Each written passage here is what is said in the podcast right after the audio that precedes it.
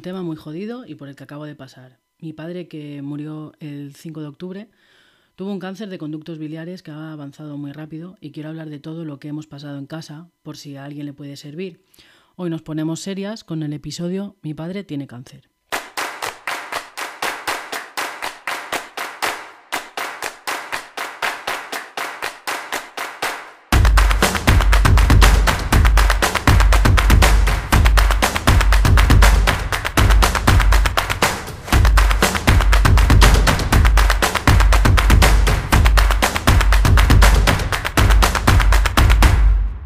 Ya sé que es un tema que igual no te apetece escuchar, pero las conversaciones más difíciles son las que más nos ayudan, o por lo menos eso creo yo y mi terapeuta.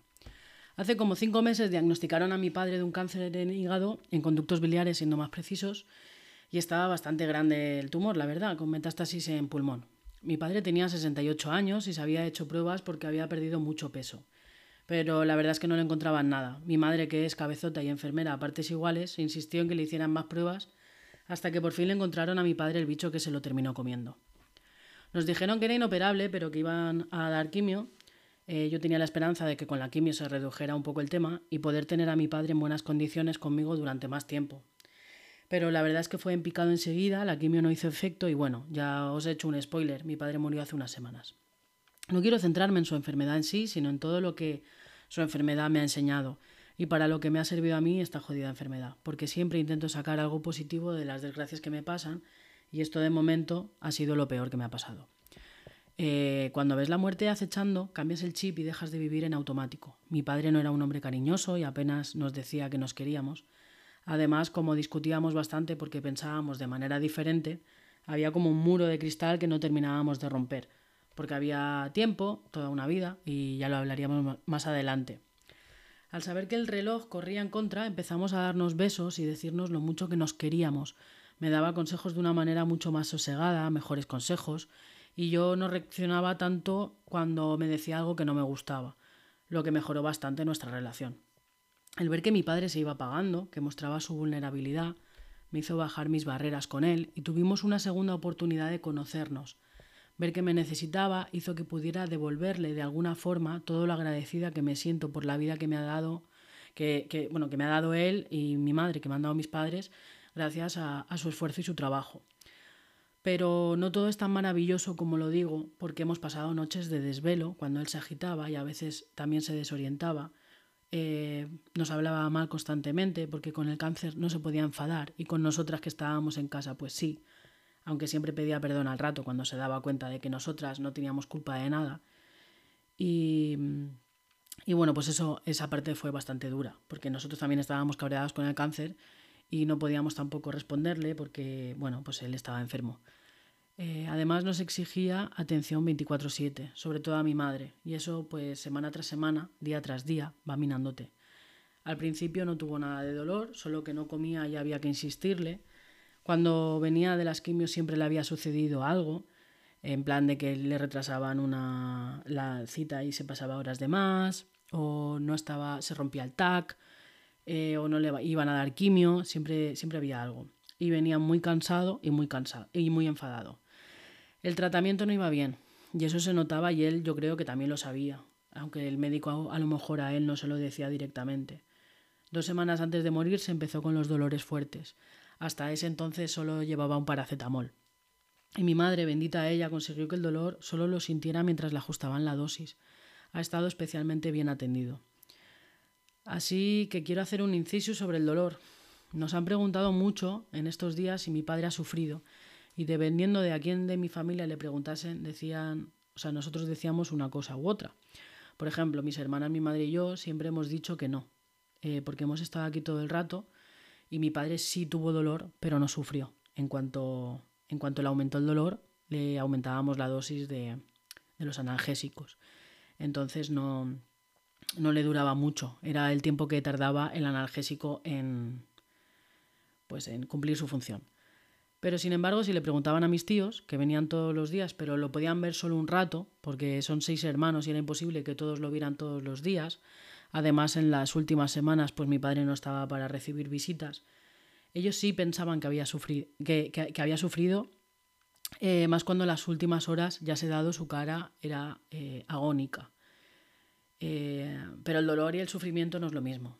El dolor es una emoción más o menos pasajera que puedes sentir igual que sientes alegría o frustración, pero tú decides qué hacer con ese dolor. En este caso decidimos calmar ese dolor para evitar el sufrimiento. El sufrimiento es el dolor suspendido en el tiempo, no atajado y no intervenido. Es un estado emocional, no una emoción en sí. Y es importante entender esta diferencia, sobre todo cuando pasamos por procesos de duelos emocionales y el dolor es a nivel emocional y no tan físico como, como en este caso. Como digo, mi padre no sufrió, pero sí se desesperó. Nos pidió literalmente y en muchas ocasiones en las últimas horas antes de sedarlo que acabáramos con su vida. Eh, esto es bastante duro para, para los que estábamos allí porque le quieres evitar el, el dolor eh, la desesperación, pero no, no puedes hacer nada. Él además es que no quería ser una carga y le daba miedo llegar a sufrir, eh, porque los picos de dolor habían sido fuertes, aunque habían sido solo dos, eh, pero la mente, bueno, al final estar 24 mm, horas en una cama sin nada más que hacer que, que, que, estar esperando a la muerte, porque él ya la estaba esperando en cuanto le quitaron la quimio, pues le hacía estar pensando más de la cuenta. Eh, murió en su cama, rodeado de toda su familia lleno de amor. Eh, se ha ido muy pronto y muy rápido, pero creo firmemente que cada uno de nosotros morimos de la manera y en el momento que nos toca, igual que nacer. Eso es lo único que está escrito. Eh, los y si hubiera hecho, ahí en este caso no sirven, porque aunque le hubiéramos detectado el cáncer antes, probablemente él hubiera ocurrido igual. Eh, si no hubiera tenido cáncer se hubiera muerto de un accidente. O sea, quiero decir, creo firmemente, y esto es así, que el día que morimos eh, estaba escrito. En este tiempo de enfermedad yo me he dejado de trabajar para cuidarlo a él y ayudar a mi madre que estaba de baja. Eh, a mí me era imposible trabajar fuera de casa sabiendo que mi padre no iba a tardar en irse y prefería estar aguantando sus gritos y enfados y cambiarle el pañal, pero estar con él, sentirlo, tocarle, hablarle. Eh, que estar haciendo cualquier otra cosa. Esto me ha hecho reflexionar sobre cómo está montada la vida y el capitalismo. Porque no hay nada más importante que estar con las personas a las que queremos, sobre todo en estos momentos tan crudos. Y yo he sido una auténtica privilegiada que me he podido permitir estar en casa para cuidarlos todo el rato. Eh, recuerdo que en, en uno de los últimos trabajos estaba trabajando en una cocina de un restaurante y mi compañera me preguntó por qué yo solo había eh, cogido el contrato de 20 horas y cuando le dije que, necesitaba solo 20 horas porque necesitaba cuidar a, mis padres, bueno, a mi padre en este caso, eh, y le dije que era porque mi padre tenía cáncer, no entendía. O sea, ella había eh, pasado por lo mismo con su madre hacía unos meses y ella no me paraba de decir que ya había ido a trabajar igualmente las 40 horas legales, las 52 que te hacen trabajar en un restaurante y que en su caso se había quedado su hermano en casa. Eh, no me paraban de insistir porque me querían subir las horas. De hecho, el, contrato yo lo tenía firmado por 20 horas y como pasa en hostelería, pues ya me habían puesto turnos de 38. Así que el trabajo me lo tuve que dejar. Me lo tuve que dejar por, a nivel mental eh, por todo el ambiente y porque no entendían mi situación. Yo mm, prefería estar en mi casa, eh, aunque económicamente pues eso juega en mi contra, y más que nada porque el tiempo con mi padre nadie me lo iba a devolver. Y estar en un sitio en el que no te valoran, en el que solo eres un número y solo te están diciendo que tienes que producir más y que tienes que trabajar más horas y que ya cuidarán a tu padre otras personas, pero no es que mi padre esté atendido o no, es que yo quiero estar con mi padre. Eh, pues eso, la verdad, creo que fue una de las mejores decisiones que he tomado en este, en este tiempo, pero porque he podido. Y sé que mucha gente quisiera hacer lo mismo y no puede. Y eso es una verdadera putada. Em, aquí quiero hacer otro inciso, y es que ocupar la mente en el trabajo, como mucha gente me sugería, no es más que un parche para tapar las emociones, y estas, si no se sacan a la luz, si no se ponen bajo el foco, se enquistan. Hay muchas personas muy proactivas, muy exitosas, pero que emocionalmente no funcionan bien y luego eso sale por algún lado. Me ha pasado también en duelos de otras personas que, el duelo lo viven trabajando y trabajando, trabajando, echándose más trabajo, más horas, estando más tiempo en la oficina, porque así la mente la tienen ocupada realmente en trabajo eh, y no piensan en el dolor que les aflige.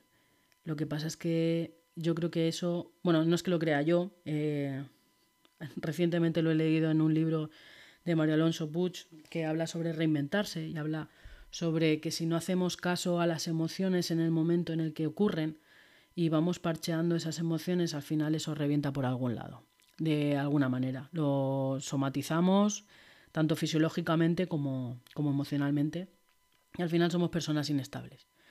Es verdad que yo a veces me bloqueo y puedo parecer una insensata cuando abrazo mis emociones, me dejo sentirlas, las veo y las reconozco, porque los procesos no son fáciles.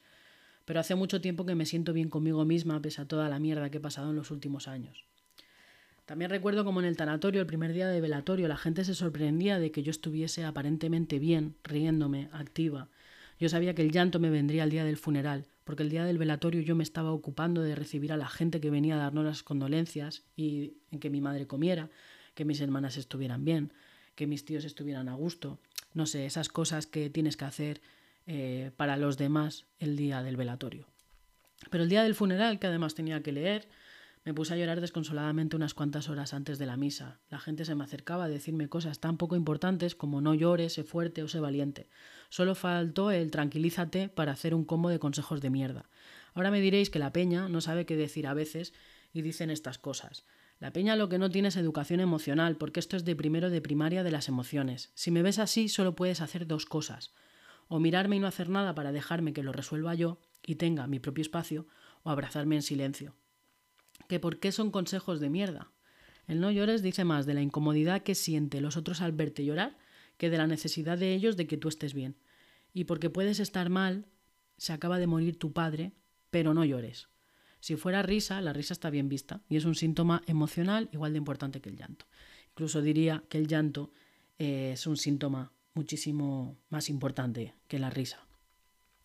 El ser fuerte está mal tirado. Fuerte o valiente es aquella persona que llora a cara descubierta, que cuida a su padre, que llora por su padre, que sabe que no lo va a volver a ver y que le ha dado los mejores últimos días que la enfermedad nos ha dejado. Fuerte es aquella persona que pide ayuda cuando sabe que no va a poder. Valiente es la persona que se muestra tal y como es. Y bueno, del tranquilízate no hablemos, porque no he visto consejo más inútil. Nadie nunca se va a tranquilizar de golpe porque tú le digas tranquilo. Lo que puede pasar es que se empute más. Dicho esto, terminamos ya el podcast.